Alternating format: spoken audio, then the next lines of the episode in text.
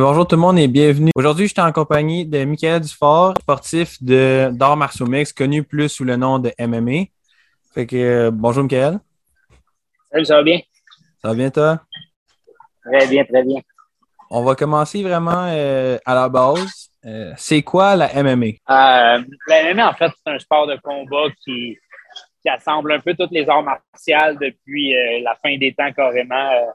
sais, le MMA, le Muay Thai qui est absolument tout. la boxe qui est un super vieux sport, t'as, le taekwondo, t'as, absolument tout. Donc, tous les sports, tous les arts martiaux sont réunis. Puis, avant, avant, à base, le MMA a été fait pour savoir laquelle des arts martiaux était la dominante. Mais plus le sport évolué, plus le monde, comme plus le monde ont, appris qu'il fallait mixer un peu tout. Puis aujourd'hui, j'ai l'impression qu'avec un gars comme Georges Saint-Pierre, un Québécois, euh, un gars comme Abid Nurmagomedov, on voit lesquels des arts, quel art martial est la plus dominante.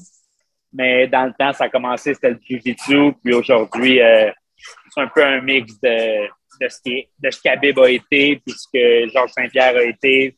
Ce serait, selon moi, euh, l'art martial dominant. Quand est-ce que tu as commencé à pratiquer les arts martiaux? J'ai commencé, ben, j'ai commencé jeune parce que le sport n'était pas tant connu quand j'ai commencé. J'ai commencé à 14 ans.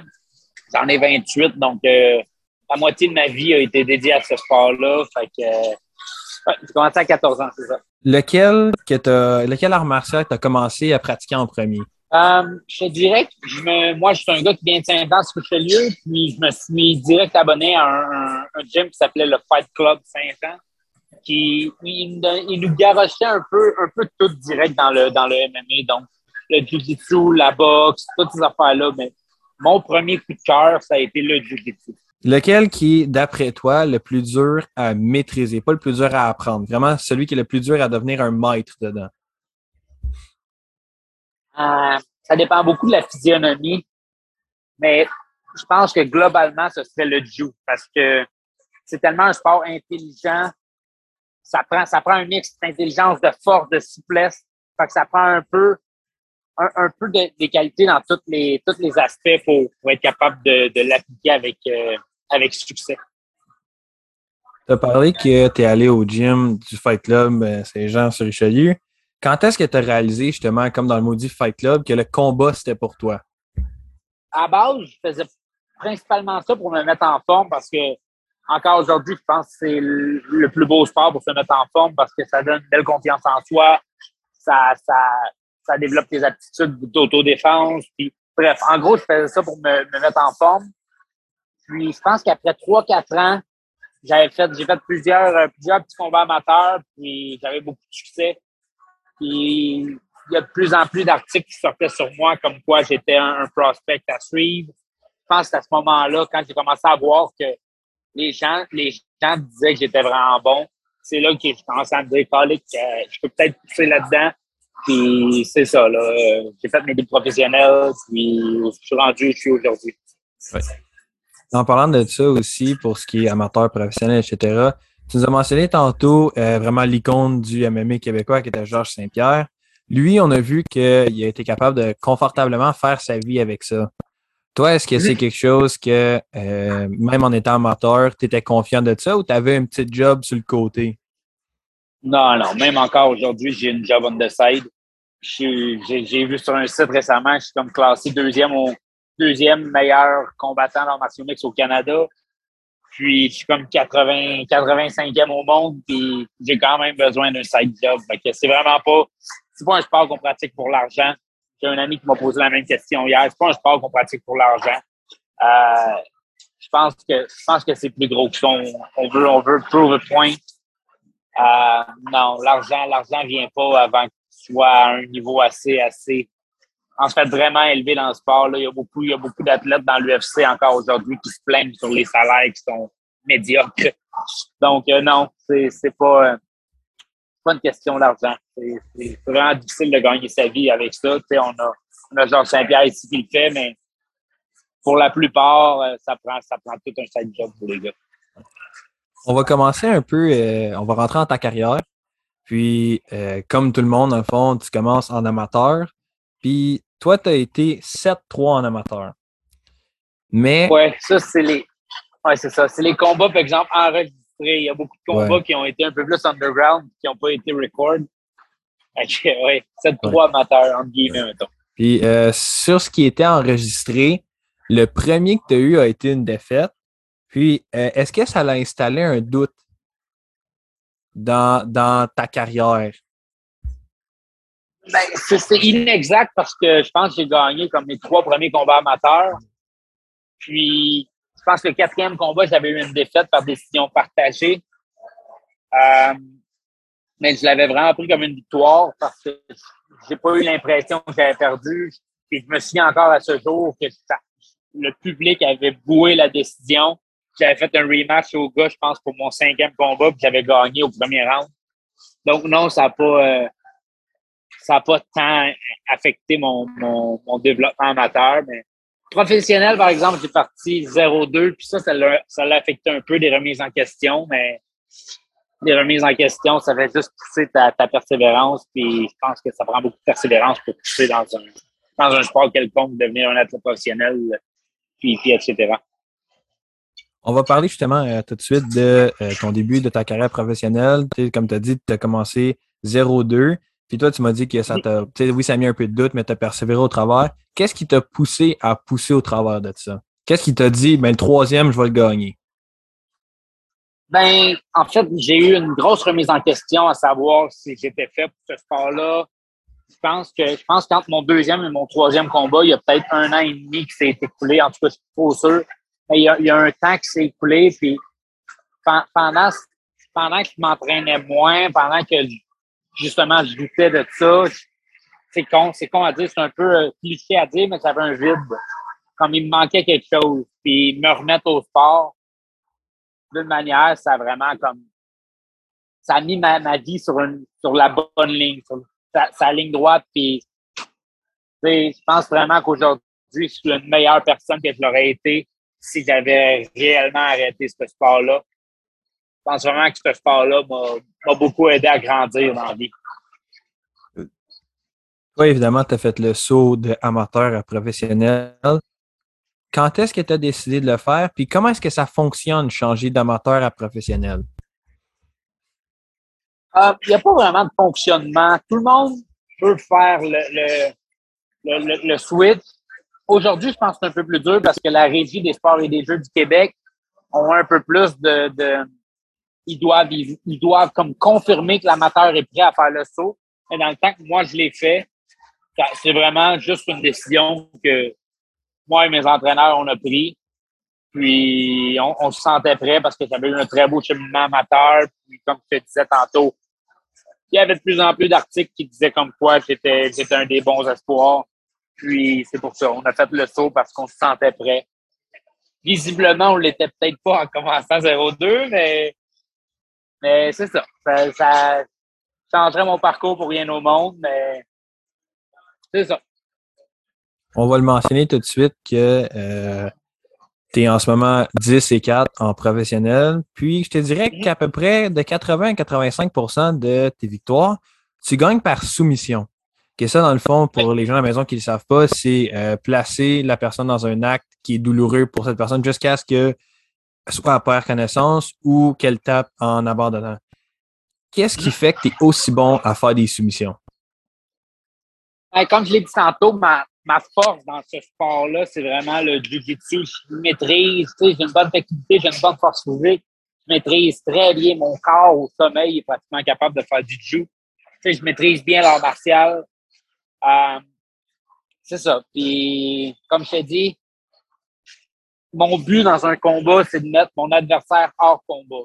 C'est pas nécessairement de le frapper, pas nécessairement d'y faire mal. J'ai pas, j'ai pas de mauvaise intention avant un combat. Mon but, c'est vraiment de mettre mon adversaire dans une position qui soit forcé à abandonner, que ce soit avec des frappes qui est un peu classique ou que ce soit dans une solution comme moi, j'aime le faire. Euh, juste c'est principalement des étranglements que je fais. Euh, je m'en vais chercher principalement le coup de mon adversaire, puis je m'assure qu'il abandonne parce que la, la, l'air se rend pas au cerveau euh, ou whatever. J'essaie vraiment de, vraiment de gagner mes combats dans mon monde sans nécessairement faire mal à mon adversaire. Mon but, c'est juste de gagner, c'est rien de plus que ça. Justement, en parlant de faire mal, des mauvaises intentions, on va beaucoup, euh, dans le, le, gros market qui est la UFC, on va beaucoup de, dans les conférences de presse, ce qu'on appelle du trash talk. Fait que beaucoup de gens qui s'insultent, beaucoup de gens qui disent vont gagner. Est-ce que ça, dans l'octogone, il y en a? Est-ce que ça t'est déjà arrivé vraiment qu'il y a quelqu'un qui parle beaucoup, qui t'insulte, puis... Euh, non, c'est pas vraiment arrivé. J'ai déjà, j'ai déjà dans l'octogone entendu du monde se plaindre sur euh, se plaindre à l'arbitre pour pas grand-chose. Mais trash talk, trash talk, je l'ai eu avant mes combats, mais ça s'est jamais euh, rendu jusqu'au combat. dans le combat, on a tous les deux une job à faire. Puis le, trash talk, comme tu dis, c'est c'est pour market le combat. On essaie de, de rendre le combat intéressant au public pour que le monde veuille le regarder. Le combat, euh, le combat, c'est une autre affaire. La game du trash talk, c'est avant, puis le combat, c'est totalement une autre affaire, c'est après. OK. T'as jamais, en tout cas de les records que j'ai vus, mis, été mis hors combat, que ce soit par euh, KO ou par soumission. Toi, est-ce que tu te sentirais presque imbattable s'il n'y avait pas de juge? Parce qu'il y avait si c'était juste battez-vous jusqu'à ce qu'il y en ait un qui, qui, qui, est hors combat, est-ce que tu penses que tu serais quasiment imbattable dans, dans tous les matchs que tu as eus? Quelqu'un qui, a un très bon cardio, puis mon désir de gagner, je pense que c'est une de mes grandes qualités, c'est une de mes grandes forces. Tu sais, je pense, je pense, je sais pas si ça va répondre à ta question, mais je pense pas qu'il y ait un adversaire qui ait plus voulu gagner aucun de mes combats depuis le début. Donc, est-ce que, que je serais undefeated si, si, si, si comme tu dis, ça, ça prenait un arrêt d'un, ça prenait un arrêt verbal ou un arrêt par tape? Je pense que ce serait, j'aurais peut-être pas le même euh, record, j'aurais peut-être pas la même fiche. Imbattable, je pense pas. On a, je pense qu'on a toutes euh, des faiblesses à un certain niveau, mais je pense que j'aurais peut-être un meilleur, une meilleure fiche à mon actif. Euh, toi, tu as le surnom qui t'a été donné, qui était le Canadian Badass. Oui. Ça, un, est-ce que tu l'aimes? Deux, comment est-ce que tu l'as eu? Euh, c'était dans mon combat. Euh, c'était un combat à Orlando pour l'organisation PFL, qui est une des plus grosses organisations au monde. Et c'était juste après la pandémie. Ça faisait longtemps qu'on ne s'était pas battu. La pandémie a été difficile pour plusieurs personnes, dont les athlètes, surtout au Québec, qu'on pouvait juste pas s'entraîner, qu'on était dehors la loi si on le faisait. Bref, euh, j'ai gagné j'ai fait une célébration monstre. J'ai fait une célébration de malade mentale.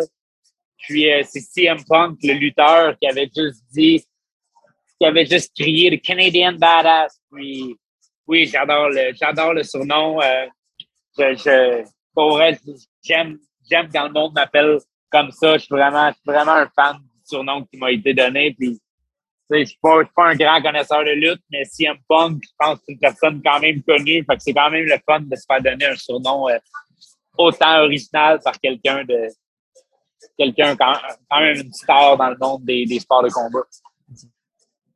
Est-ce que toi, tu as une passion en dehors du combat? Euh, oui, tout, tout, ce qui est sport. Je suis quand même passionné par tout ce qui est sport, là, hockey, euh, peu importe, même là, je, je suis quelqu'un qui vit l'adrénaline pense que ma passion, ce serait carrément l'adrénaline. C'est, quelque chose qui, m'anime, qui, me fait sentir en vie.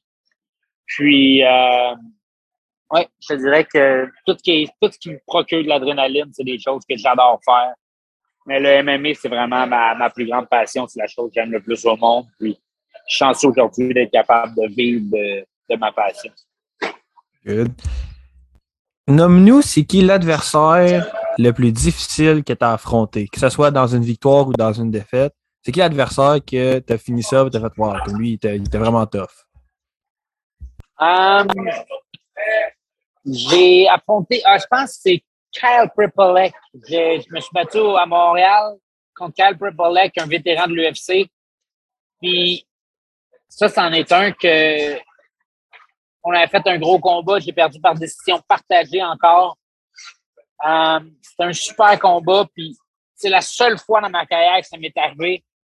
il m'avait cassé le nez, je sais plus dans quel round. Puis je me suis dit à un moment donné, là, je suis tanné qu'il me frappe sur le nez. J'avais le nez plein de sang, j'avais le nez enflé, j'avais l'impression qu'il était gros que le collier, qu'il devait être plus proche. Mais non, ça, c'est c'est le seul gars que je me souviens m'a dit là, je suis tanné de manger des coups de poing sur le nez, là. Je suis tanné. Mais j'ai juste plus voulu le finir. Je pense que j'ai vraiment eu un bon, un bon troisième round contre lui. Mais c'est ça. Il, je pense vraiment que la décision des juges a été euh, quelque chose de difficile à rendre parce que c'est un combat extrêmement serré. Ça, c'est la fois que j'étais tanné de manger des coups de sur le nez. Sinon, je me suis battu contre Aris Mendy, euh, un Mexicain. Et je me souviens de l'avoir tellement dominé. Je donnais des petits points comme ça se pouvait pas. J'arrêtais plus de le frapper. Puis il abandonnait juste pas. C'était un tough. Tu sais, as tough as they come. Tu sais, le gars le plus tough que j'ai vu de ma vie, c'est euh, Arizmendi. Qui serait ton adversaire de rêve? Qui, là, que tu recevrais un homme et tu dirais, tu as la chance de faire un combat, trois rounds, cinq minutes contre cette personne-là. C'est qui ton rêve? Je prendrais Conor McGregor. C'est un combat payant. C'est un combat qui serait intéressant niveau promotion. Il y aurait du beau trash talk. Euh, je pense que c'est le style parfait pour battre un gars comme Conor McGregor. C'est un peu un style à Adid Nurmagomedov. Donc, je pense vraiment qu'ils auraient tout ce qu'il faut pour battre cette personne-là. Euh, sans, aucune arrogance. Je, pense juste que mon style est bon pour, pour battre un, bon striker comme ça.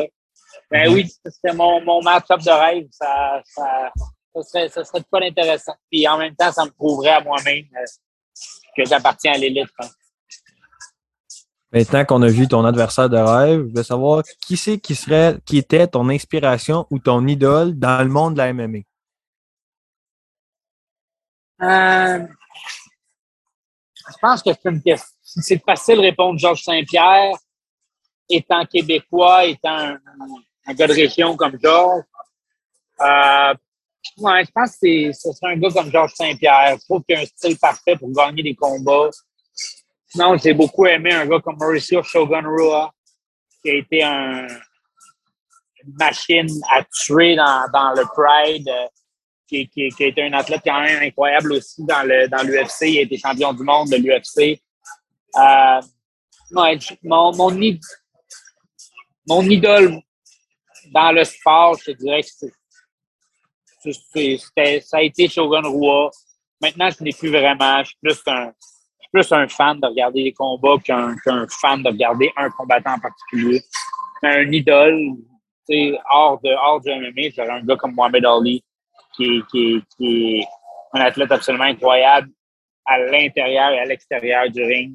C'est, selon moi, c'est the greatest. Une personne incroyable. Puis il a fait, il a fait avancer euh, à, cause des Noirs. Ça a été une personne incroyable pour toute la communauté noire. C'est incroyable. cette personne-là, c'est quelqu'un que, que si je peux être le centième de cette personne-là un jour, euh, j'en, serais, serais, fier. Euh, est-ce que la UFC, qui est la plus grosse ligue de MMA, t'intéresse? Puis est-ce que tu sens qu'avec tes résultats, l'approche, ça s'en vient? Tu, sens qu'ils vont peut-être venir t'approcher à un moment donné? Oui, je pense vraiment que je pense vraiment que je devrais.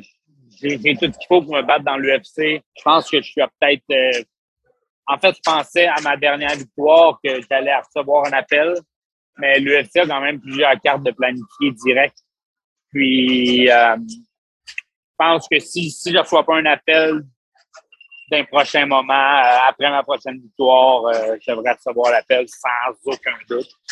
Mais j'aimerais ça la recevoir d'ici là. Sinon, je vais probablement faire un autre combat à Abu Dhabi pour me garder en forme.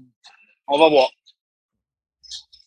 pas obligé de me mentionner ton prochain adversaire, mais as-tu une idée de quand serait ton prochain combat? Je ne pas vous dire une date exacte, mais mettons, est-ce que ça serait dans, dans six euh, mois, dans un an? Mon agent, mon agent a parlé de, d'un autre combat peut-être en octobre à Abu Dhabi.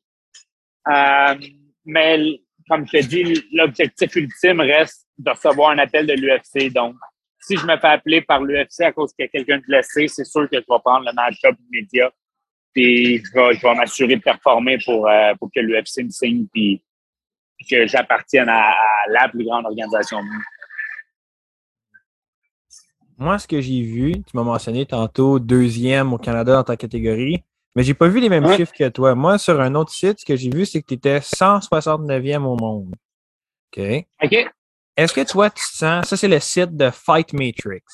Est-ce que tu sens que tu, devrais ou va bientôt être beaucoup plus haut que ça? Tu es dans le top 100, mettons. Bah, oui, je, suis très confiant que j'appartiens à, l'élite du sport. Euh, je pense que je l'ai prouvé dans mes dernières euh, performances. Tu si tu regardes mon, si pédigré, ma, ma fiche, j'ai principalement des défaites par décision partagée la manière que ça fonctionne, c'est des juges. C'est une décision partagée, c'est qu'il y a deux juges sur trois qui considèrent que j'ai perdu le combat. Donc, c'est une affaire de beaucoup d'opinions. Est-ce que je pense que j'ai perdu ces combats-là? Pas nécessairement. Euh, j'ai perdu contre des vétérans de l'UFC qui ont eu des belles carrières quand même dans l'UFC. Euh, Qu'est-ce que je pense que c'est exact? Non, je pense que ça appartient vraiment plus à l'élite que ça. Mais, regarde, c'est à moi de leur prouver qu'ils ont tort. Puis, je vais m'assurer de faire ça dans mon prochain combat, de prouver à tout le monde que, que, que, j'appartiens à l'élite, justement. Je trouve ça très inspirant que euh, ta première idée, c'est pas euh, de chialer sur ça, et bien de leur prouver que c'est pas faire, faire parler ton sport puis tes points et non euh, juste parler ta bouche. Je trouve que c'est quelque chose de très inspirant que tout le monde devrait comprendre. Thanks. Sinon, euh, je vais regarder. Oui, en parlant de ça, toi, dans le fond, tes catégories light ça, si je fais la bonne traduction, c'est poids léger. À mm-hmm. combien de livres est-ce que ça se passe, ça? mon lightweight, c'est 155 livres. OK. Comment est-ce que tu fais pour t'assurer de garder ce poids-là? Qu'est-ce que tu manges? Euh, Comment est-ce que tu t'entraînes? le processus, c'est plus compliqué que ça. Euh, souvent, les, athlètes, les, fighters, on monte dans le cage. Si je me pèse à 155 livres, je vais monter dans le cage environ à 170, 173 livres pour le combat. Donc, les, athlètes ont fait une déshydratation pour perdre de l'eau. Donc, on perd une quantité quand même considérable de, poids euh, avant, d'aller faire la pesée. Donc, euh, c'est c'est un peu de quoi que tout le monde fait. je pense qu'à la base, c'est de la triche, mais là, c'est rendu comme nécessaire de le faire parce que sinon, ton adversaire va obligatoirement, va nécessairement avoir un avantage sur toi au niveau du poids. Donc, c'est de quoi que les athlètes, on se fait endurer, on fait une grosse déshydratation, on fait une bonne diète, puis on arrive dans le combat, une quinzaine de livres en haut de, du poids qu'on s'est pesé. Mm-hmm. Toi, euh, c'est un peu simple de dire que les athlètes vraiment très professionnels, euh, ils sont payés pour se faire frapper.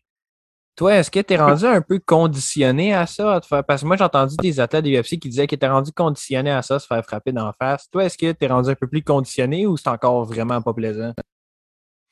Ah, je dirais que l'adrénaline est tellement forte que les coups, tu ne sens pas vraiment, mais le but d'un athlète, aussi, c'est pas de, se conditionner à se faire frapper parce qu'au final, c'est comme c'est hypothéquer son futur. Puis le but, c'est de, de garder une santé. Puis, on est de plus en plus conscient de commotion cérébrale. Le but, c'est d'être capable de, de, vivre une belle vie après notre carrière. Notre carrière, c'est pas notre vie non plus. Le but, c'est d'être capable d'avoir une belle vie après la carrière. Donc, on essaie de se faire frapper le moins possible, je dirais d'absorber le moins de dommages possible pour justement être capable de, bien vivre après. Ben écoute, euh, moi j'ai fini avec les questions que j'avais. Euh, moi, je serais très content de te recevoir quand tu vas être champion UFC. moi, je vais, je vais suivre ton parcours, c'est sûr. Puis, euh, je pose la question à tout le monde, à tous les invités que je reçois. Si j'avais à recevoir un athlète québécois, que ce soit entraîneur, joueur, general manager, peu importe, dans mon podcast, puis que ça serait garanti que tu l'écoutes, qui est-ce que ça serait? Oh, bonne question. Hum, un, gars qui me fait beaucoup rire quand il est en entrevue, c'est euh, Frédéric Duprat. C'est un autre, c'est un athlète avec qui je m'entraîne énormément. C'est un très bon ami à moi qui est dans le, les arts martiaux mix. Et c'est quelqu'un d'hyper spontané qui a une voix euh, super drôle à entendre. Donc, je te dirais que si tu reçois Frédéric Duprat en entrevue, je vais assurément écouter ton podcast. Je vais, je vais le rajouter sur ma liste, ça, c'est sûr. All right. Je vais, y écrire en privé, je pense qu'il va accepter. Ouais. Ben, écoute, euh, merci encore d'avoir accepté mon offre. Euh, on n'oublie pas les gens à la maison d'aller me suivre sur la page Instagram pour voir vos prochains athlètes. Puis euh, nous, dans le fond, on va se revoir jeudi prochain. Fait que au revoir à tous. Puis merci d'avoir écouté. All right. Merci beaucoup.